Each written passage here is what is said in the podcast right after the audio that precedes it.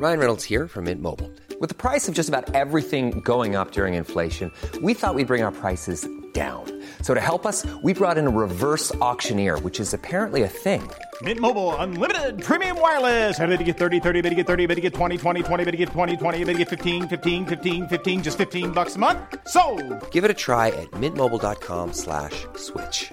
$45 upfront for three months plus taxes and fees. Promo for new customers for limited time. Unlimited more than 40 gigabytes per month. Slows. Full terms at mintmobile.com.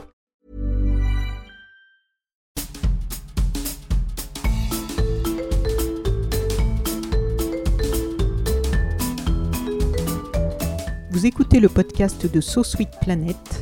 Je suis Anne Greff et je vous propose des rencontres autour des thèmes des droits humains, de la culture et de l'environnement. Je reçois aujourd'hui Marie-Rose Moreau pour parler de son joli livre illustré Quand ça va, quand ça va pas, leur famille expliquée aux enfants et aux parents, un livre qui nous offre une véritable mise à jour importante et salutaire de notre conception de la famille. Vous êtes actuellement chef de service de la Maison des adolescents de Cochin, Maison de Solène. À Paris, vous avez été chef du service de psychiatrie de l'enfant et de l'adolescent à l'hôpital Avicenne à Bobigny de 2001 à 2013. Vous avez créé en 2004 une maison pour les adolescents, Casita, et vous êtes actuellement consultante en psychiatrie transculturelle à Avicenne. Vous dirigez une équipe de recherche transculturelle à l'unité INSERM 669 et dans le laboratoire de psychologie de Paris Descartes. Vous dirigez des masters de recherche en psychopathologie et des thèses de sciences humaines à Paris Descartes. Vous co-dirigez un master de recherche à Paris 13 avec un parcours transculturel. Vous êtes aussi psychiatre au sein de l'ONG Médecins sans frontières depuis 1988 et dirigez actuellement des recherches de psychiatrie en situation humanitaire. J'en saute un petit peu parce que c'est vraiment très long. Vous avez aussi écrit de nombreux livres. Vous êtes aussi fondatrice et directrice scientifique de la revue L'autre, Clinique, Culture et Société, et vous êtes présidente et fondatrice de l'Association internationale d'ethnopsychanalyse. Bonjour Marie-Rose Moreau, bienvenue sur So Sweet Planet. Bonjour, merci de votre invitation. Dans l'introduction, j'ai énuméré une longue liste d'une partie seulement de vos activités. Pour avoir une idée plus concrète de ce que vous faites aujourd'hui, est-ce que vous pourriez nous décrire votre travail rapidement au quotidien, sur le terrain? Alors mon travail au quotidien, il est euh, frénétique mais passionnant. Frénétique parce que je bouge beaucoup, j'ai plein de choses à faire en même temps. Mais d'abord, le cœur du travail, c'est d'accueillir, de soigner des bébés, des enfants, des adolescents et leurs familles. D'où mon intérêt donc pour euh, toutes ces questions euh, de famille et les questions que les enfants posent là-dessus. Donc, je, je les évalue, je fais des projets de soins. Donc, euh, je suis pédopsychiatre et, donc euh, je, je, je m'occupe de leur, euh, de leur santé psychique, de leur bien-être et de les rendre plus forts et, et plus heureux pour pouvoir continuer leur chemin d'enfant. Donc, ça, c'est mon travail au quotidien. Nous sommes là à la maison de Solène ce matin. J'ai donc vu deux familles et leurs enfants. Euh, là, je parle avec vous. Et puis après, je vais aller faire cours. Et, donc, euh, après le soin aux, enfants, il y a le travail, bien sûr, d'organiser, puisque je suis chef de service. Donc, j'organise le travail de tout le monde à la maison de Solène. On est euh, à peu près 150 professionnels qui travaillons ici. Donc, il faut que tout le monde soit content et bien dans sa place. Donc, il y a tout un travail d'organisation et de de ressources humaines. Et puis on parle plein de langues, hein, puisque j'accueille beaucoup de familles migrantes. Donc il faut aussi organiser euh, la possibilité de, de parler dans toutes les langues du monde. Et puis ensuite, je, je suis professeure à l'Université de Paris, donc je, je fais des cours euh, pour les étudiants à tous les niveaux du cursus de médecine. Et puis aussi pour les chercheurs, hein, puisque ma troisième fonction, c'est d'être chercheur. Donc je dirige une, équipe euh, qui s'appelle euh, donc euh, Adolescents Transition Transculturelle. C'est une équipe de recherche euh, dans le cadre de l'INSERM et, de l'Université de Paris. Et puis par ailleurs, je dirige une revue qui s'appelle la revue L'Hôte, euh, Clinique, Culture et Société, qui est une revue transculturelle qui prend énormément de temps, mais qui est euh, très importante dans, dans le champ de la clinique transculturelle. Et qui Et- est destiné à qui? Alors, elle est destinée. Alors, à, tout le monde, c'est-à-dire c'est une revue qui peut être lue par tout le monde. Euh, elle est pluridisciplinaire, donc il y a bien sûr des cliniciens qui écrivent dedans, mais aussi des philosophes, euh, euh, des spécialistes de littérature. en fait, c'est toutes les compétences au service de la compréhension de la diversité culturelle dans la société, dans le monde, mais dans le monde francophone, puisque c'est une revue française. Mais bien sûr, on a aussi des travaux anglo-saxons qu'on publie parfois en anglais. La plupart du temps, on les traduit pour qu'ils soient accessibles à tout le monde. Mais c'est aussi une revue pour les curieux. Et, cette revue, euh, l'illustration est faite par des artistes. Euh, donc, euh, en particulier les sœurs Balbusso, qui sont des, artistes italiennes qui nous font cette, disons, qui incarnent la, notion de diversité, de créativité dans, la revue L'autre. Puis je, suis présidente d'une association internationale, donc de l'AIEP, qui, euh, qui, regroupe tous ceux qui, euh, dans le monde, s'intéressent aux questions de migration et, de, et de soins. Alors un mot revient souvent dans votre biographie, c'est justement ce mot que vous avez déjà prononcé plusieurs fois, transculturel.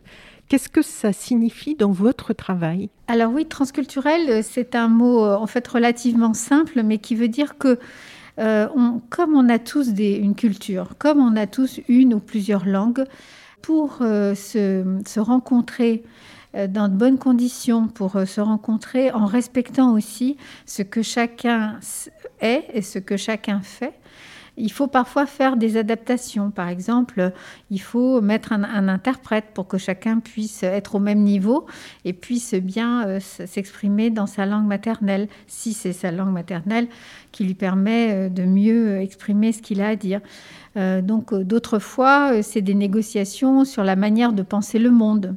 Donc transculturel, c'est ça que ça veut dire. Ça veut dire que on se dit, voilà, on est tous pareils, ça c'est les êtres humains et leur universalité psychique. Donc on est tous pareils, donc on doit pouvoir se rencontrer, on doit pouvoir faire des choses ensemble en respectant l'identité de chacun. Le transculturel, c'est à peu près le contraire de que je te rencontre ou pour que je te soigne, il faut que tu me ressembles.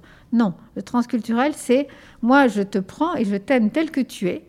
Mais je veux faire aussi, par exemple, je veux te soigner ou je veux permettre que tes enfants réussissent à l'école ou etc. Et donc, comment on fait ensemble, toi et moi euh, Comment faisons-nous pour que ça puisse se faire? Donc, c'est euh, une sorte de, de respect en fait et de reconnaissance du savoir de chacun. Et alors pour nous, les pédopsychiatres, particulièrement des parents, hein, puisque comme on s'occupe d'enfants, et donc c'est une manière d'associer les parents tels qu'ils sont euh, au travail avec nous. Donc transculturel, c'est euh, comme le mot l'indique d'ailleurs, c'est l'idée de faire des liens euh, et de, trans, c'est-à-dire au-dessus, mais c'est pas au-dessus de chacun, c'est que chacun puisse être prise dans, dans une interaction qui les, qui les porte. Alors je vais prendre un petit peu les chemins de traverse déjà, mais parce que ça me semble assez ah, ça m'a semblé important, en tout cas en préparant euh, cette interview, même si ça peut sembler anecdotique. J'ai été assez amusée dans votre fiche Wikipédia de voir mentionner donc euh, au milieu de vos études, fonctions, publications euh, très importantes, que vous étiez une lectrice du formidable magazine La Hulotte. À votre avis, pourquoi c'est mentionné? Est-ce que ça a une, une importance dans votre parcours que ça figure là au milieu de tout le reste? Alors, euh, ce formidable magazine qui éveille en fait au respect de la nature avec beaucoup d'humour. Avec beaucoup d'humour et de tendresse. Euh, alors, euh, je ne sais pas qui, vous savez, chez, Wikipédia, c'est participatif. Donc, quelqu'un a inscrit que j'étais lectrice très fidèle et depuis toujours, je pense, de, de la Hulotte. Et c'est vrai. Mais c'est pas moi qui l'ai écrit, mais c'est vrai. Donc, et je suis, je suis, alors, je suis passionnée par, euh, par, le, la vision du monde en fait qui va avec. Alors, j'ai découvert la Hulotte puisque j'ai grandi. Je suis née en Espagne. J'ai grandi dans un petit village des Ardennes euh, qui s'appelle Pourrieux-Bois. Donc vraiment à la limite avec la Belgique. Et dans ce petit village où il y avait un, une sorte de, rapport direct à la nature, d'intérêt aussi pour. Euh, c'est un village de 250 habitants. Il y a, voilà, il y a beaucoup plus d'arbres que de personnes et beaucoup plus de, de et de prairies, etc. Et dans ce petit village, euh, donc où je suis allée à l'école, c'était des classes uniques. où j'ai beaucoup appris. Je pense que je dois tout à, cette, à cette rencontre avec la langue française et avec l'école française. Et il y avait donc un, monsieur qui s'appelle Pierre Déhomme, euh, qui lui aussi était né à, à, bois qui était euh, instituteur et naturaliste et qui donc euh, a quitté le village avant que moi j'arrive. Mais sa grand-mère vivait là. Et sa grand-mère était aussi une, personne assez étonnante, très, très déterminée. Et donc, c'est lui, Pierre Déhomme, je crois, qui tout seul, au, début en les cas, a inventé ce, journal, donc écologiste avant l'heure, hein, puisqu'il s'agissait de, faire découvrir euh, aux enfants, mais aussi aux adultes, un peu comme dans mon livre euh, La famille, quand ça va, quand ça va pas, euh, c'est-à-dire euh, d'expliquer avec des mots les plus simples possibles, euh, voilà, les, les, les, les, par exemple, ces, ces, oiseaux qui viennent à tel moment. Je me souviens de choses passionnantes sur les hirondelles quand j'étais enfant. J'adorais. et on se réunissait pour voir partir les hirondelles et avec les enfants. Et en tout cas, Pierre Déhomme a inventé la hulotte avec des très jolis dessins, une, vision un peu tendre aussi, comme ça, euh, de, rapport entre le, les, êtres humains, euh, les animaux, mais particulièrement les oiseaux, mais euh, moi, c'est les oiseaux qui me passionnaient particulièrement, mais mhm. il y, a aussi le rapport aux arbres, à des tas d'autres choses, aux, rongeurs. Et donc, il y avait ce, donc nous, nous euh, euh, moi, j'étais, je vivais dans, une, euh, dans, un, dans un village modeste et dans une famille modeste. Et, et la Hulotte était, était une, un des magazines enfin, qu'on pouvait avoir facilement. Et, donc, on, l'apprenait par cœur, on, redessinait les oiseaux.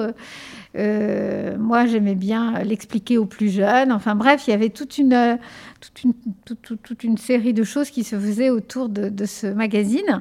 Et quand j'ai quitté le village, donc euh, après le bac, donc euh, avant 18 euh, ans, je suis partie faire mes études de médecine à, Nancy. Et, j'ai gardé la hulotte comme, une sorte de lien avec cet esprit de l'enfance. Et, et, mes frères et sœurs, en particulier ma sœur Thérèse, qui est maintenant professeure de philosophie, euh, était aussi une grande lectrice. Et donc, il y avait une sorte de tradition, euh, même à l'intérieur de la famille, de, se, euh, laisser comme ça, en tout cas, de se laisser guider, j'allais dire, par, par, ce, par ce magazine. Donc, j'ai une, une, une, vraie passion, oui. Oui. Alors, est-ce que l'on peut revenir un petit peu, un tout petit peu, sur votre parcours et sur ce qui, dans votre parcours, vous a permis d'avoir des prises de conscience de choses qui vous permettent de voir aujourd'hui les choses telles que vous les voyez? Alors oui, vous avez raison. Euh, d'ailleurs, c'est un parcours qui s'est fait par étapes euh, successives, euh, bien sûr, comme tous les parcours. Mais en espagnol, il y a une chanson qui dit qu'il n'y a pas de chemin. Euh, voyageur, il n'y a pas de chemin, le chemin se fait en marchant, et c'est à peu près cette idée. C'est une idée très reprise dans les spiritualités, dans, les philosophies. voilà, il n'y a pas de chemin tracé. Mais c'est effectivement, euh, euh, c'est vrai, c'est vrai dans beaucoup de langues et dans beaucoup de mondes. Mais en tous les cas, peut-être il y a eu des moments comme ça où j'ai pris conscience de quelque chose de particulier. Oui. donc, moi, je dirais que le premier moment, c'est euh, mon entrée au CP. Je suis rentrée à l'école euh, au CP. Mhm. Et, euh, et quand je suis rentrée, j'ai appris le français au moment où je rentrais à l'école. C'est-à-dire, je l'ai appris à l'école. Je ne parlais pas le français, je parlais espagnol parce que je vivais dans une communauté espagnole en fait. Donc je, ne, sans doute que je le comprenais un peu, mais je ne le parlais pas. Donc je l'ai appris à l'école, si bien que j'ai appris le français euh, de la maîtresse, comme disaient mes petits camarades. Je, parlais mieux le français qu'eux, euh, parce que je l'avais appris avec la maîtresse, quoi. Et donc, c'était assez drôle. Mais ce qui m'a vraiment frappé à ce moment-là, c'était que, en apprenant le français et en me passionnant pour cette seconde langue, euh, qui, d'ailleurs, ça n'a pas été démenti depuis, j'ai compris, et sans doute grâce à, mon institutrice de l'époque, que c'était une chance d'avoir deux langues et que ce n'était pas une, un problème. Et que j'avais quelque chose en plus. ce rapport au bilinguisme. Et, ça, c'est très important. J'avais même l'idée, mais c'est elle qui me l'a soufflé, que lorsqu'on a plusieurs langues, on a comme les poètes une licence poétique, c'est-à-dire qu'on peut inventer des mots, on peut inventer, ou, mhm. un peu comme on parlait de transculturel tout à l'heure, voilà, en translangagier, métalangage, il y a un métalangage possible. Et en tous les cas, je l'ai perçu très vite que c'était une chance, et que donc là, j'avais une, source de, de, bonnes choses, si j'ose dire, un trésor.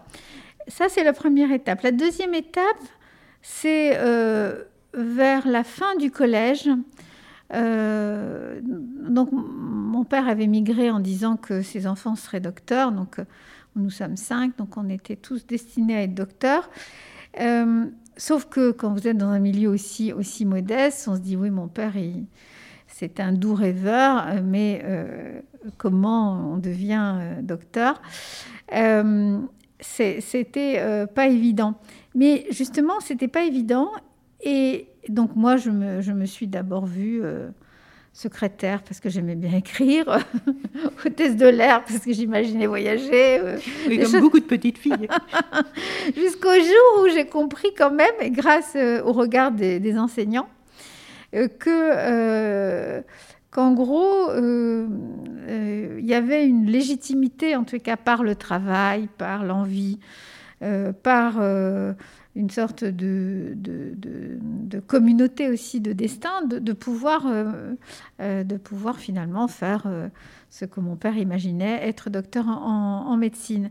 Mais c'est bien sûr dans le regard des autres, parce que comment j'aurais pu toute seule imaginer une chose pareille. Donc j'ai pris conscience de ça, et, je me rappelle que ça m'avait beaucoup libérée. C'est-à-dire qu'à ce moment-là, je me suis dit, c'était vers, vers oui, c'est ça, le,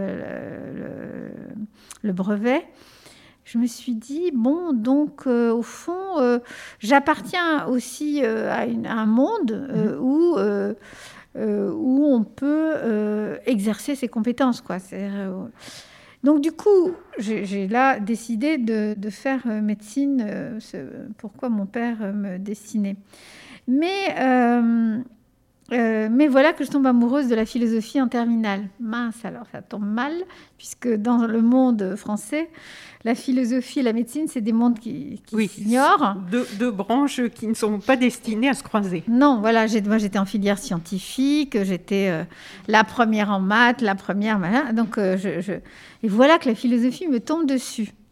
Avec un professeur qui était absolument extraordinaire. Et, là, j'ai dit, mais comment, euh, faire? Moi, je ne peux pas imaginer de, ne pas remplir le mandat familial. Euh, ça ne me semblait pas acceptable. Euh, mais comment aussi faire de la philosophie? Parce qu'en plus, moi, j'avais l'idée à l'époque que la philosophie, c'était aussi une manière de s'approprier le monde français. Euh, parce que moi, je l'avais fait sans, guide, au fond, sans toute seule. Et, là, euh, l'idée comme ça, avec cette philosophie, en plus de la philosophie des Lumières, la philosophie à la française, euh, où on considère qu'on a accès à l'universel, des choses comme ça, je, me dis, c'est magnifique, ça, c'est quelle certitude, mon Dieu. Et donc, que, vais-je faire? Et, ce que j'ai décidé, c'est finalement, ça sera ce que je vais faire tout au long de ma vie ensuite, c'est euh, de faire deux, choses. C'est-à-dire, OK, je, dois faire médecine, je ferai médecine, et, euh, mais je veux faire philosophie, je ferai philosophie. Et donc, j'ai fait un double cursus, euh, ce qui était rare, mais les philosophes étaient très contents de voir venir en philosophie des, des étudiants en médecine, en fait, comme moi. Et donc, en fait, j'ai été très bien accueillie et j'ai pu faire un double cursus. Et c'est pour réconcilier ce double cursus euh, que je me suis dit, mais comment maintenant je vais réunir ces deux choses-là? Et euh, c'est comme ça que je suis arrivée à faire de la pédopsychiatrie. Mais là encore, j'ai rencontré quelqu'un qui était un grand pédopsychiatre nancéen, le professeur Trinon, qui m'a dit, Marie-Rose, ici, euh, le monde, il est trop petit pour toi. Ici, tu dois aller à Paris. À Paris, tu auras beaucoup plus de chances de, de pouvoir faire des choses qui t'intéressent et qui sont ouvertes sur le monde. Donc, va à Paris. Et il m'a donné une petite lettre pour un de ses amis. Euh, je suis partie avec ma petite lettre. Euh, et, c'est comme ça que j'ai commencé un autre deuxième double cursus, puisqu'en fait j'ai fait de la pédopsychiatrie comme, je, comme ce pourquoi j'étais venue. Mhm. Et puis euh, j'ai décidé euh, de faire de l'anthropologie, parce que là est arrivé un autre moment fondateur de ma vie, c'est que ce professeur Lebovici, chez qui on m'avait envoyé pour me former à la pédopsychiatrie, il était en banlieue, il était à, Bobigny. Et, et moi, je ne connaissais pas la banlieue. Et quand je suis arrivée euh, euh, dans cet hôpital de banlieue, euh, j'ai été confrontée aux familles migrantes du Maghreb et, d'Afrique noire. Et, là, d'abord, j'ai découvert un monde que je connaissais pas. Moi, je connaissais, j'étais migrante, moi-même, mais d'Espagne. et j'ai découvert un regard négatif sur cette banlieue que je ne connaissais pas non plus et qui m'a révoltée. Euh, et sur euh, les, les, migrants, sur les parents euh, de ces, aussi. Et, et j'ai. Mais ce regard de la part de qui? Bah de, la, de la part de, de tout le monde, de l'hôpital, de la société. C'est qu'au fond, je savais que ça existait les banlieues, mais j'étais jamais allée. J'avais jamais vu voilà, comment on, parlait d'eux, comment on les soignait. Et, et, donc j'ai dit mais c'est pas possible, il faut inventer quelque chose il faut inventer une manière de faire avec eux. Et j'ai commencé à vouloir inventer. Et c'est là où j'ai appris que ça existait, que ça s'appelait l'ethnopsychiatrie. Et, euh, que donc, euh, à l'époque, ça s'appelait ethnopsychiatrie en France. Transculturel, c'est dans le monde. Depuis, moi, j'ai proposé qu'on dise plutôt euh, transculturel euh, comme, pour pouvoir pour pouvoir que tout le monde comprenne. Et euh, puis qu'on... Donc du coup, mais, donc il y avait déjà des gens qui le faisaient et, et j'étais en fait, c'était à Bobigny où j'étais, donc je me suis formée sans problème. Mais j'ai dû faire de l'anthropologie aussi pour ensuite pouvoir me, me former à la psychiatrie transculturelle. Et, j'ai, euh, puisque j'avais envie d'inventer quelque chose, j'ai quand même inventé, mais pour la deuxième génération. La première génération, euh, c'était déjà fait, c'est comme ça que j'ai appris. Et ensuite, euh, j'ai inventé, parce que les problématiques de la deuxième génération sont un peu différentes de la première, parce que eux, ils ils sont d'ici, ils n'ont pas fait le voyage, ils connaissent pas le pays, parfois ils connaissent mal la langue, ils connaissent pas ou peu la religion. Et donc, euh, euh, il fallait inventer des manières de faire pour eux, qui sont plus du côté du multiple, du pluriel, du métissage, que euh, de l'appartenance à une, culture qui ne serait pas la même que la culture française. Donc, du coup, je me suis attelée à cette tâche avec, bien sûr, plein d'autres gens qui m'ont rejoint des chercheurs, des cliniciens, des, médecins, des psychologues, des psychiatres, des pédiatres. Hein, donc, euh, et maintenant, on a une très grande équipe et ça existe dans, toute l'Europe. Oui, c'est ce qui m'a plu en fait quand j'ai étudié un petit peu votre parcours, c'est cette euh, capacité, cette, euh, cette dynamique que vous avez quand quelque chose, vous observez que quelque chose fonctionne mal ou ne fonctionne pas ou n'a pas été prévu pour ou euh, qu'il y a des, des manques, a, vous mettez en place euh, des, des, choses pour il y, y, a un process pour optimiser, pour améliorer en fait, voilà. Est-ce que des traits de caractère ont influencé votre parcours jusqu'à ce livre, par exemple aujourd'hui Vous avez parlé tout à l'heure de la capacité d'indignation révoltée mhm. par l'injustice alors, euh, est-ce qu'il y a des... Alors, je ne sais pas si des traits de caractère, c'est difficile à dire pour soi-même, même si je suis un peu, je suis un peu comme pugnace, hein. Euh, pugnace vraiment, mais euh, je dirais en tout cas plutôt des, des histoires de vie, quoi. C'est-à-dire que je suis enfant de migrant, donc j'ai vécu cette expérience je, dois de, grandir dans un monde qui n'est pas celui de ses parents. Je, dois dire que pour moi, ça n'a ça, jamais été une expérience difficile. Euh, bon, bien sûr, j'ai quelques, j'ai, quelques souvenirs. Euh, ils sont cuisants parce qu'ils sont. C'est jamais agréable d'avoir été discriminé ou de, enfin discriminé, c'est-à-dire qu'on vous renvoie au fait que voilà, vous n'êtes pas de ce monde-là, et en me disant plus jamais ça m'arrivera. Mais mais, c'est presque anecdotique, c'est anecdotique, je dirais, pour moi. Euh, et, j'ai eu une, plutôt une, expérience de d'enfance et, puis ensuite, pareil, de, de, vie plutôt très, très, très heureuse avec, avec beaucoup de rencontres significatives pour moi. Mais, euh, mais j'ai fait l'expérience d'avoir ces, ces, doubles appartenances. Et donc, quand ensuite, euh, par exemple, je suis arrivée à Bobigny et que j'ai été confrontée à ce que c'était que la banlieue parisienne, euh, j'avais à la fois un sentiment de communauté de destin, puisque j'étais comme eux, enfant de migrants, mais euh, que moi, j'avais une chance absolument incroyable. Euh, alors que, me semblait-il, ils n'avaient pas cette chance-là. Ils, étaient à la fois euh, objets de, représentations négatives, euh, on ne se, donnait pas les moyens pour bien s'occuper d'eux, pour bien les soigner. On ne s'intéressait pas à ce que pensaient leurs parents. Donc j'avais un sentiment que ce, que moi, ce dont moi j'avais bénéficié, eux n'en bénéficiaient pas. Donc du coup, euh, un sentiment de responsabilité. C'est-à-dire... Euh, lorsque vous, vous venez du même monde et et que pour vous euh, c'est facile et que pour les autres c'est difficile, vous, vous, dites euh, non, euh, je, je, dois rendre ce qui, ce qui m'a été donné. Hein. Et, et, et, le, avec mes frères et sœurs, mes frères et sœurs souvent disent, parce que je suis l'aînée, et ils me disent souvent Ah, ben si tu avais été si tu avais décidé euh, d'aller euh, couper les branches des arbres, c'était le métier de mon père qui était bûcheron, mhm. euh, nous aurions été tous bûcherons.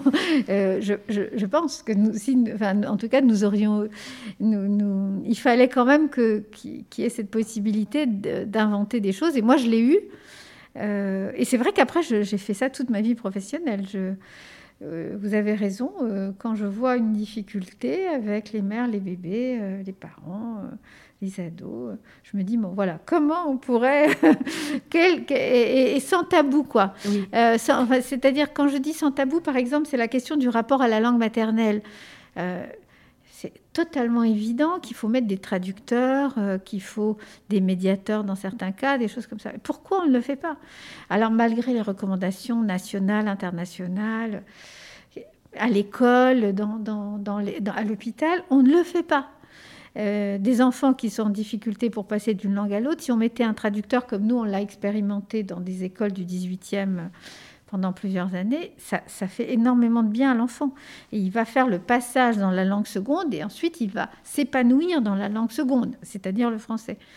Et je crois que ce qui nous, nous arrête, ce sont des, des tabous, enfin des tabous, des choses qu'on n'arrive pas à penser. Euh, mettre un traducteur dans l'école de la République, on a l'impression que, que ça va... Euh, ça va faire enfin, ça va remettre en question euh, la nature même de l'école de la République, ce qui est, une folie. considérer que, que les familles migrantes qui s'appuient, enfin, font des communautés pour, survivre, pour avoir une vie sociale, pour ne pas être seules, pour ne pas se désespérer, que ces communautés nous menacent. Elles nous menacent d'autant plus qu'elles sont vues négativement, mais elles ne nous menacent pas. Je, vous disais tout à l'heure que je, suis rentrée à, l'école à 6 ans parce que euh, ma mère m'a gardée près d'elle très longtemps. Euh, je l'ai appris en quelques jours et je le parlais mieux que mes petits camarades. Euh, c'est pas un problème d'apprendre, de, passer de sa langue maternelle à la langue française. Euh, par exemple, je, dénonce régulièrement l'acharnement à vouloir que plus les enfants appartiennent des classes sociales défavorisées, plus on veut les mettre à l'école tôt. Deux ans et demi, euh, avant trois ans, euh, trois ans plus tard, on les, on les sépare brutalement de leur monde, de leur langue, de leur mère. Et, je dis, mais pourquoi les autres familles, elles ont alors plus ou moins le choix Maintenant, c'est ça devient obligatoire pour tout le monde, mais euh, on peut comprendre voilà, qu'une qu'une famille euh, de classe moyenne ou aisée décide de, faire entrer son enfant un peu plus tard à l'école, mais si c'est une, maman soninké du, Mali qui décide de le garder près d'elle parce que c'est comme ça qu'on fait, comme ma mère a fait, ça devient un scandale. Et comment ils vont pas s'intégrer? Mais ils n'ont pas besoin de s'intégrer, ils sont nés ici. Et pour eux, c'est une chance d'avoir deux langues. Donc peut-être quand même que le fait d'avoir traversé des mondes, des langues, Ensuite, j'ai travaillé en plus avec Médecins sans frontières dans, des tas de pays oui, on va pendant une trentaine d'années. Voilà, donc j'ai vu aussi d'autres mondes. Peut-être que ça m'a donné, enfin, j'ose imaginer que ça m'a donné un petit peu plus de liberté euh, face euh, à euh, face à, des manières de faire que plus personne ne remet en question. en considérant que c'est comme ça, qu'en France on peut faire que comme ça, et que si on fait pas comme ça, on menace notre système. Euh, alors qu'on menace rien du tout. Euh, il y a des, vraiment des fausses évidences. Donc, mais, mm, mais je pense aussi, par exemple, que la philosophie m'a aidé à faire ça. Donc, c'est un peu toute l'histoire de, de, la vie quand même. Oui, parce que c'est aussi un exercice euh, mental. C'est un exercice une intellectuel. Forme de créativité, en fait, de, de, ne pas tourner toujours dans les mêmes circuits, mais d'avoir cette dynamique de, d'ouverture et de oui de, créativité. Je ne sais pas si c'est le mot, c'est moi c'est le mot qui me vient parce qu'en fait c'est le mot qu'on utilise, hein, créativité. on dit, euh, on répète pas, on essaye de trouver des systèmes euh, nouveaux, créatifs. Ouais. Ça c'est une, une, dynamique aussi de. Alors dans ce livre, quand ça va, quand ça va pas, leur famille expliquée aux enfants et aux parents, vous dites qu'aucun modèle de famille n'est meilleur qu'un autre et que c'est une donnée scientifique. Quand vous dites que c'est une donnée scientifique. Euh, est-ce que donc c'est-à-dire qu'il y a maintenant assez d'études pour l'affirmer? Oui. Alors euh, effectivement, alors quelles sont les données? Oui. Euh, premièrement, que ce sont des données anthropologiques, sociologiques et psychologiques. Euh, psychologiques avec certaines sont transculturelles. Pas, pas, pas toujours, mais bon, mhm. parce qu'on a, on a, moins d'études transculturelles. Mais euh, il y a trois niveaux, disons, anthropologique et sociologique d'une part, et puis psychologique et, et psychologie transculturelle d'autre part. Euh, alors, les données, c'est d'abord le fait que les systèmes familiaux sont multiples. On est, alors, malgré le fait qu'il y a des beaucoup d'études, euh, mais aussi des bases de données maintenant. C'est-à-dire qu'on rentre dans des bases de données internationales, les modèles familiaux. Avant, on les dessinait à la main pour savoir comment ça marchait. Le père, la mère, les pères, plusieurs mères, le nom matrilinéaire, patrilinéaire, matrifocal. Ça, on rentrait tout ça, puis on essayait de faire des dessins qui correspondent euh, lorsqu'on était anthropologue. Maintenant, on rentre dans un, dans un ordinateur les données, et puis euh, l'ordinateur vous sort des schémas familiaux. Et, euh, mais c'est là, je pense que l'outil nous a un peu, euh, le numérique nous a un petit peu, euh, en tous les cas, aidé à reconnaître la diversité des modèles familiaux. Et euh, il y en a, mais il y en a des, milliers, des milliers. Euh, je ne sais pas si on peut dire des millions, parce que ça, a parfois, il y en a qui séparent un peu des formes et qu'on peut regrouper. Donc, vous voyez, c'est difficile de dire le nombre exact parce qu'il y a des catégorisations, mais en gros, vraiment, c'est, infini. Et euh, d'ailleurs, un des, un des, grands spécialistes qui est français de l'anthropologie de la famille, qui s'appelle Maurice Godelier, dit que le il y a tellement de modèles familiaux différents dans le monde que la seule limite, c'est notre imagination. C'est-à-dire qu'il y a des modèles qu'on n'arrive même pas à comprendre lorsqu'on n'est pas dedans, mmh. parce que c'est totalement éloigné d'une autre. Et donc la principale, et ça moi je, je, trouve que c'est important, la principale limite c'est nous-mêmes. C'est-à-dire le fait que nous, à l'intérieur de nous, on a une représentation de la famille euh, qui même parfois est dépassée, Hein. Par exemple, on peut avoir la représentation que la famille, heureusement, c'est en train de changer, je pense, hein, mais quand même que la famille, c'est maman, papa, les enfants. Mmh. Euh, alors que par ailleurs, on sait que... Ça change, mais difficilement quand même. Oui, mais ça change. Il y a des résistances. Il y a, bien sûr des résistances. Mais euh, euh, parfois, même dans les familles où on est divorcé, où on a refait sa vie parfois plusieurs fois avec des, des messieurs, des dames différentes, euh, et on me dit, bah, c'est ça le modèle encore. On se dit, c'est incroyable. Non, c'est pas le modèle. Euh, vous vivez, euh, vous vivez une expérience de famille, et, c'est ça, je pense, une des caractéristiques, c'est que aujourd'hui, c'est que on, fait famille, on invente des manières de faire famille. Hein, par exemple, lorsqu'on se sépare et que les enfants restent dans l'appartement, mais que la mère et le père viennent en alternance. Ce n'est pas les enfants qui circulent, ah qui était la chose la plus fréquente. Mais maintenant, moi j'ai vu des familles et j'ai découvert que ça, ça, marchait bien aussi. Mais les enfants restent dans l'appartement familial et le père et la mère viennent en alternance une semaine sur deux. Et après, ils rentrent dans leur maison. Donc, c'est une manière de faire famille, mais ça ressemble, c'est quand même pas le modèle euh, initial. Donc, il y a le fait que nos familles changent, et puis il y a le fait que les familles dans le monde entier, ben, on en découvre tous les jours des nouvelles avec euh, euh, des, éléments euh, que on n'avait pas été capable de voir, ou, même des manières. on voit qu'il y a des, des, familles qui, dans des endroits assez éloignés du monde, on retrouve les mêmes. Et on se dit, mais tiens, comment ça a pu passer? Est-ce que c'est deux choses qui sont... C'est des ajustements à l'environnement parce qu'il y a des endroits où on s'ajuste pour que, justement, pour faire famille. Ou est-ce que c'est une, une, migration qui a envoyé à tel endroit euh, des familles matrilinéaires, par exemple? Bon, ça, on ne sait pas toujours. Mais donc, les données sont, sont, sont, formelles. Il y a une diversité incroyable, incroyable. Et rien n'est évident dans cette anthropologie de la famille, c'est-à-dire... Euh, euh, non, c'est pas vrai, une mère, on n'en a pas qu'une. Non, la biologie n'est pas la seule référence. oui, les enfants circulent beaucoup et les femmes sont centrales dans un système, dans, beaucoup de systèmes familiaux.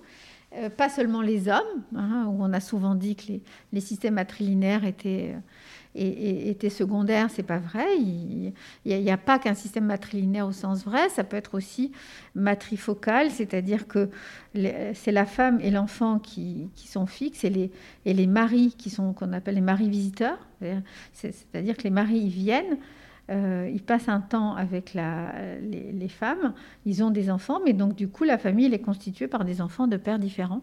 Donc la biologie, le social, euh, les, parentés spirituelles, tout ça, ça va venir complexifier les modèles. Donc premièrement, une diversité absolument incroyable et malgré les outils numériques à notre disposition, on en découvre tous les jours. Donc c'est vraiment important cette diversité parce que déjà ça ça, ça, relativise un petit peu hein, quand on voit que qu'effectivement on peut se battre pour un modèle familial euh, en France euh, qui n'existe plus, plus beaucoup en France. On peut se battre. Euh, et ça veut dire quoi Qu'on ignore que le monde entier, en France et dans le monde, il y en a plein d'autres. Donc ça, c'est le premier, le, le, premier temps. Le deuxième temps, c'est est-ce qu'il y en aurait un qui est meilleur que l'autre? Deuxième question qu'on peut se poser. Là aussi, on peut interroger, on peut interroger la bibliographie.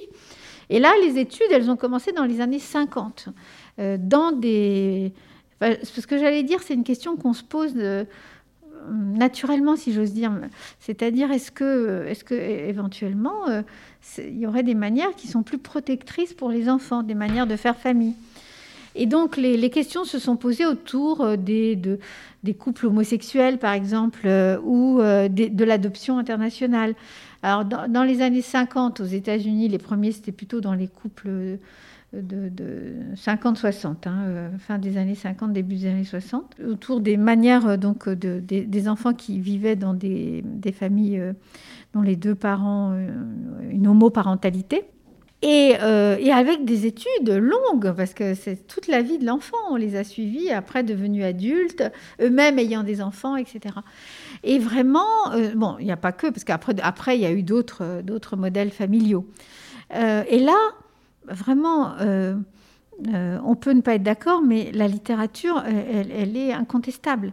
Rien, rien, rien ne peut nous, nous, nous faire penser qu'il y aurait un modèle qui serait, qui serait pas bon pour les enfants. Il y a des choses hein, qui sont pas bonnes pour les enfants, il y a beaucoup de choses, mais qu'on peut retrouver dans tous les modèles familiaux. Oui, c'est ça. C'est-à-dire, par exemple, l'entente entre les deux ou trois ou quatre hein, qui, constituent, euh, euh, qui ont une, fonction parentale, hein, puisque des fois elle est, elle est, faite par plusieurs personnes, ou même parfois par plusieurs générations. Donc, euh, s'il y a une, des conflits entre eux, ou s'il y a des conflits sur la manière d'élever les enfants, ça, par exemple, ça fait du mal aux enfants, toujours. Mais euh, mais par contre, si le système il est euh, voilà multiple à un endroit, unique à un autre, euh, des hommes seulement ou des femmes seulement ou des hommes et des femmes, tout ça, on ne trouve aucune aucune aucune aucune différence.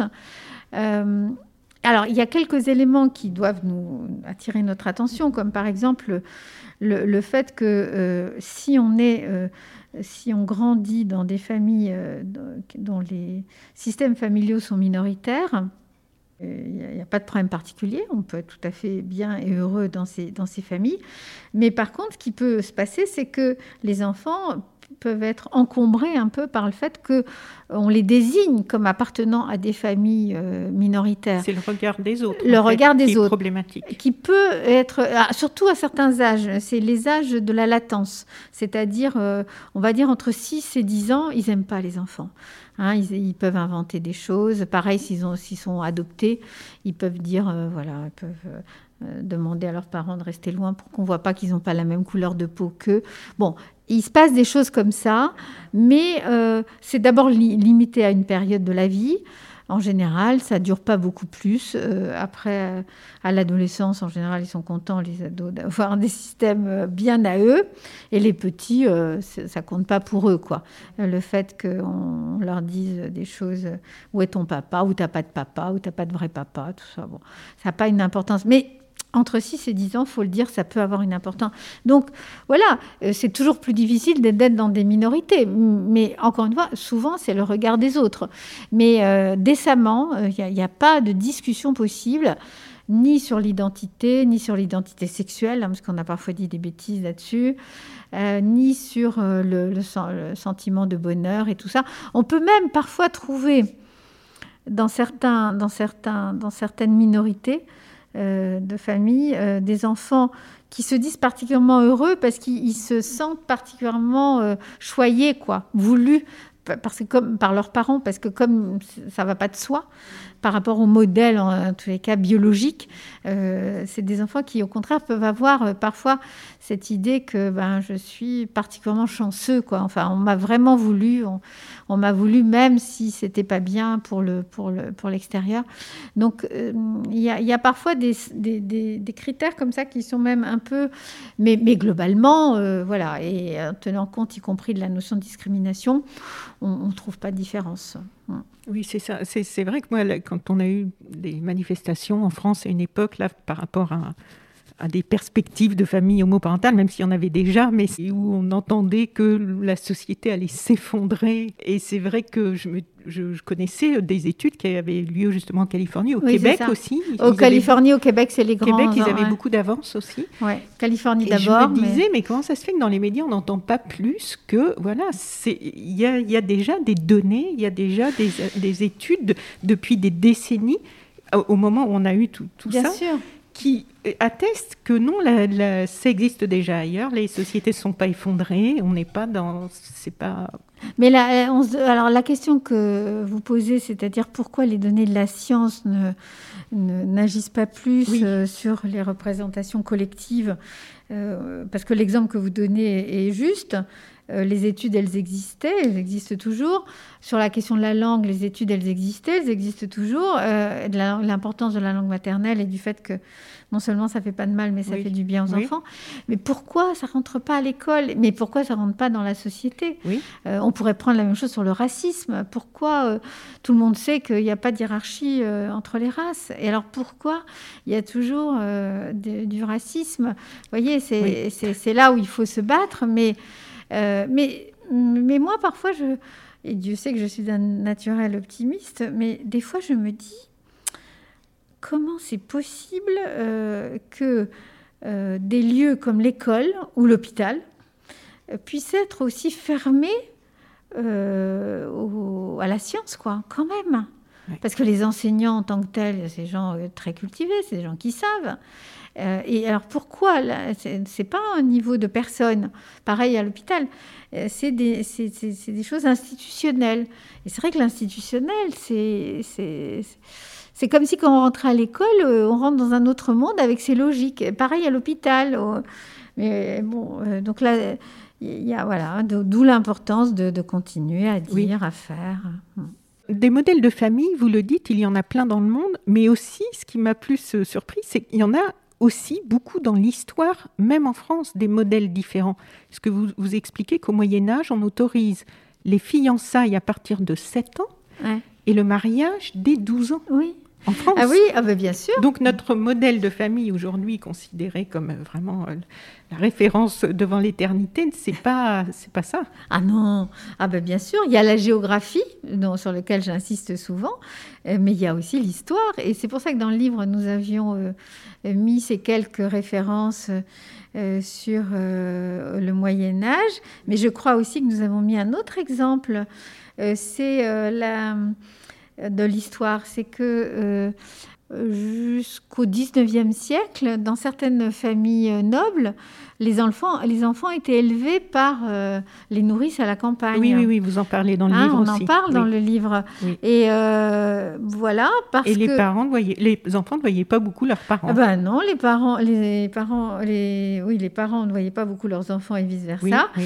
Euh, jusqu'à alors l'âge c'était différent il fallait définir à quel âge c'était un peu différent selon les garçons selon les filles selon les familles aussi mais c'est incroyable de- de- de- d'envoyer on se dit d'envoyer ses enfants à la campagne pour être nourris Euh, donc on payait les nourrices qui avaient plusieurs bébés au sein et donc euh, c'est étonnant oui. euh, c'est étonnant, euh, mais c'est ça. euh, la- les, les besoins des enfants, euh, c'est pas du tout des notions euh, universelles et euh, statiques. C'est-à-dire, que ça bouge énormément en fonction de- du temps, enfin de la société. Mm. De, et donc, euh, les besoins des enfants, en réalité, c'est toujours ce que les, les adultes sont capables de faire, et c'est pas seulement ce dont les enfants ont vraiment besoin. Et moi, je trouve que c'est plutôt, mais même aujourd'hui, par exemple, un exemple qui m'amu- enfin, qui m'amuse, mais qui m'attriste aussi un petit peu. Euh, les, les bébés dans les crèches, on les fait manger toujours très très tôt, parfois vers 11 heures du matin. Or, on sait, euh, on sait, la science, Mhm. euh, c'est pas de l'histoire, mais Oui. c'est de la puéricule. On sait que les, les, les, les enfants, les petits-enfants, disons euh, en dessous de, de 3 ans, ils ont...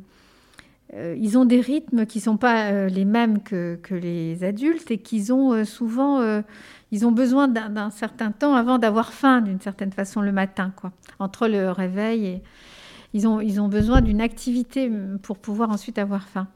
Et donc, euh, les lever tôt et leur, et leur donner à manger tôt, parce que c'est ce qu'on fait, euh, c'est une ineptie d'un point de vue des rythmes des bébés. Et pourtant, c'est ce qu'on fait. Pourquoi? Parce que pour les adultes, l'organisation est plus simple. Parce qu'on donne à manger aux enfants, on les couche, et puis après, on va manger nous-mêmes et, et- tout ça. Et donc, euh, voilà, est-ce que c'est les besoins des enfants de manger de l'eau? Non, mais c'est les besoins, c'est ce que les adultes peuvent faire pour euh, satisfaire leurs besoins. On pourrait dire la même chose sur les adolescents qui, ont un retard de phase euh, par rapport aux adultes, c'est-à-dire que eux, ils ont beaucoup de mal à se lever le matin et, euh, ils, sont, ils sont frais. Euh, plutôt en fin de matinée, ils, ont, ils sont alertes. Euh, or, euh, nous, on les fait lever très tôt et, on veut qu'ils soient opérationnels à 8 heures du matin. Et ça correspond pas bien à leur fonctionnement. Pourtant, c'est ce qu'on fait. Et il n'y a rien qui fait bouger ça. Et alors, au travers des différentes rubriques de votre livre, on parcourt donc la famille dite traditionnelle, entre guillemets, la famille recomposée, la famille homoparentale, la famille monoparentale, la famille élargie et les enfants confiés. Vous employez souvent l'expression faire famille qui semble plus importante que les étiquettes ou les modèles. Est-ce que vous pouvez nous expliquer ça? Qu'est-ce qui est important en fait Oui, pour que ça se passe bien? Oui, c'est vrai que je, je, dis souvent faire famille, euh, mais euh, je, je, ne dirais pas que c'est plus important que les modèles, parce que les modèles, ils ont leur importance, euh, à condition qu'on prenne en compte la notion de multiplicité des modèles. Voilà. Mais sinon, ça me semble important parce que ça, ça, donne une, une, une, logique, une cohérence à, à, ce que les enfants vivent, à l'organisation de la vie au quotidien. Et, et c'est important pour les enfants. Ils anticipent aussi comment ça va se passer. De, en termes de référence, pour oui, qu'ils aient des termes, références. Voilà, voilà, qui est mon, voilà, qui, qui a l'autorité, euh, qui euh, va me consoler. Tout ça, c'est organisé dans les familles en fait. Hein. Et, euh, et, donc, c'est quand même important le modèle, parce que le modèle, il donne le, le, le cadre. Des fois, on dit le métacadre, c'est un peu précieux, mais oui. ça donne un peu le, le contenant. Hein. Là, là, dans les poupées russes, c'est la grosse poupée. Quoi. Et puis, euh, sauf qu'à l'intérieur, Euh, il y a effectivement, et je pense que ça c'est une caractéristique de nos sociétés occidentales, une grande variété. Hein. C'est-à-dire qu'on peut inventer des manières d'être ensemble. Mhm. Euh, on peut euh, euh, trouver, je, je prenais l'exemple tout à l'heure de laisser les enfants au même endroit et puis aller venir. Ça, c'est une manière qui, qui, est- qui est- elle n'est pas, j'allais dire, elle n'est pas officielle, mais il y a des, il y a des familles qui, qui, en, en discutant, vont trouver que c'est finalement la meilleure façon de faire pour euh, laisser les enfants en sécurité dans un endroit euh, qu'ils connaissent, familier, etc. Euh, régulièrement à la Maison de Solène où j'accueille les adolescents, les familles me racontent des, modalités d'organisation familiale. Pendant le Covid, j'ai trouvé très intéressant la manière dont les familles discutaient pour savoir qui on confinait ensemble. Ah Hein oui. ah bah oui, quand vous avez quand il y a plusieurs modalités familiales, hein, que vous, eh bien qui sait Est-ce qu'on, est-ce qu'on, par exemple, euh, j'ai vu une famille, ils ont décidé de, de confiner euh, parce que donc il y avait il y avait il y avait quatre adultes. euh, hein, puisque c'était recomposé, et des enfants, il y avait des grands et des petits. Oui. Euh, c'est-à-dire euh, du, premier mariage et, non c'était pas que c'était plus un peu plus croisé que ça. Mais en tous les oui parce que chacun avait des enfants de son côté ils sont mis ensemble ils ont eu des enfants. Voilà. Et donc après ils se sont demandé comment ils allaient confiner. C'était important parce qu'on savait pas combien de temps on allait confiné puis il y avait la question de l'école et tout ça. Et ils ont trouvé une manière ils ont confiné par euh, classe d'âge. C'est-à-dire c'était pas par de qui tu es le, père qui est ton père qui est ta mère sont pas confinés comme ça en plus il y avait eu des séparations mais ils se sont mis d'accord, les adultes se sont mis d'accord pour se confiner en fonc- euh, et, être avec des enfants de la même classe d'âge. Ce qui fait que les nouveaux couples n'étaient pas forcément ensemble. Mais ils avaient décidé de faire comme ça parce que ça avait une cohérence pour eux. Et donc ça, c'était transitoire. Ils ont fait famille pendant finalement un an et demi. hein. Euh, mais euh, parfois, c'est des, enfin, c'est- c'est- ça dure plus longtemps. Mais faire famille, parce que c'est-à-dire au fond comment on va trouver une manière de répondre aux besoins des enfants, de répondre aux besoins des adultes, euh, et finalement de- d'être euh, le plus heureux possible malgré les difficultés, malgré les questions, malgré les conflits qu'il y a pu y avoir entre adultes, ou parfois des enfants qui s'entendent pas euh, non plus entre eux. Donc ils trouvent des manières de faire. Et euh, c'est ça que j'appelle faire famille, c'est-à-dire au fond c'est quelque chose d'un peu actif, où on, va s'organiser pour, a- pour avoir ces liens dont on sait aujourd'hui qui sont importants. J'avais mis dans mon introduction, c'est d'ailleurs famille, je vous aime, parce que moi je trouve que famille, je vous hais, c'est pas du tout adapté à, à- l'état d'esprit d'aujourd'hui où on cherche, bien sûr il peut y avoir des conflits, mais on cherche quand même à faire famille, c'est-à-dire à être ensemble et au fond à alléger un peu son fardeau et ses difficultés et ses responsabilités par rapport aux enfants. Et vous dites que les parents ont plus des fonctions que des rôles. Oui. Ça, ça peut sembler une nuance, mais c'est fondamental de Oui. distinguer les deux. Oui, je trouve, parce que euh, la, la fonction, c'est-à-dire ce qui va primer, c'est la fonction. Si j'assure une fonction protectrice, si j'assure une, une fonction organisatrice, etc., c'est ça qui prime, plus que euh, le rôle de papa ou de maman, sachant qu'en plus, il y a plus de fluidité. Hein, les papas peuvent être associés beaucoup plus, euh, par exemple, à la vie des petits. Euh, donc, on va assurer une fonction euh, et on va se la partager d'une certaine façon. En plus ou moins, on sait que la, répartition entre les hommes et les femmes des travaux ou des fonctions à l'intérieur de la maison n'est pas toujours simple. Mais au fond, ce qui compte, c'est des papas peuvent avoir une fonction un peu maternelle et des mamans des fonctions un peu paternelles. Quoi. C'est, c'est ça. C'est pour ça que je préfère euh, dire la fonction qui peut d'ailleurs être limitée aussi et variée dans le temps que le rôle de père ou de mère, par exemple. D'accord. Et puisque vous avez peut-être plus que d'autres une vue d'ensemble, quelle est la situation, euh, selon vous, de la France par rapport à d'autres pays sur la conception, sur la conception de la famille? Alors, d'abord, je pense qu'en France, euh, la, famille, c'est un objet euh, sacré, quoi. C'est un objet de polémique, mais ça, c'est, mais, c'est d'abord un objet. Je, dis sacré au sens laïque du terme, hein, mais sacré au sens de, on en discute, euh, on, peut se battre pour ça, mais au fond, on a une préoccupation. Donc peut-être que ce qu'il y a de spécifique pour la France, effectivement, par rapport au monde, y compris au monde anglo-saxon, ça serait que, je dirais, la, famille, c'est comme la cuisine pour les Français, c'est quelque chose qui est aussi un objet de discussion et un objet de pensée. Ce n'est pas qu'un objet pragmatique. Hein, les anglo-saxons, ils peuvent faire plus pragmatique, ou même en Afrique, lorsqu'on organise autour de plusieurs femmes, par exemple. C'est pragmatique, c'est-à-dire qu'on va se demander quels sont les lieux, comment on va faire pour que les deux femmes euh, soient traitées pareil et les enfants pareil, etc. Euh, on n'y arrive pas toujours, mais on, se pose cette question-là. Et je trouve, euh, pareil chez les anglo-saxons, dans certains modèles que je vois. Et en France, je trouve que c'est plus que ça. C'est philosophique. Euh, euh, c'est un objet de pensée. Et d'où aussi l'importance de, faire ce livre pour les enfants et, euh, et, leurs parents, et tous les professionnels qui s'occupent d'eux d'ailleurs, c'est comme ça qu'on a mis.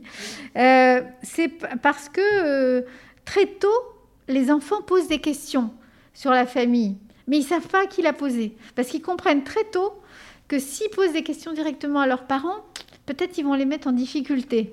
Peut-être leurs parents, ils ne sauront pas répondre. Pourquoi? Moi, je suis noir, toi, tu es blanc, et pourquoi là? Et pourquoi Et pourquoi? Comme si euh, on remettait en question. Non, on veut juste comprendre pourquoi moi, j'ai fait le chemin. Les enfants, ils veulent comprendre, ils veulent qu'on leur raconte une histoire. Ils veulent qu'on réponde à leurs questions avec sincérité. Et euh, hum, parfois, les, les, parents se sentent... Euh, un petit peu culpabilisés, ce qui n'a aucun euh, lieu, d'être, ou alors euh, ils ont le sentiment justement que leurs enfants pourraient être discriminés du fait de ces manières. là aussi, aucune raison, mais au contraire, il vaut mieux l'assumer tranquillement, ça marchera mieux. Mais donc c'est tout, tout ça qui a fait que voilà que, ce livre.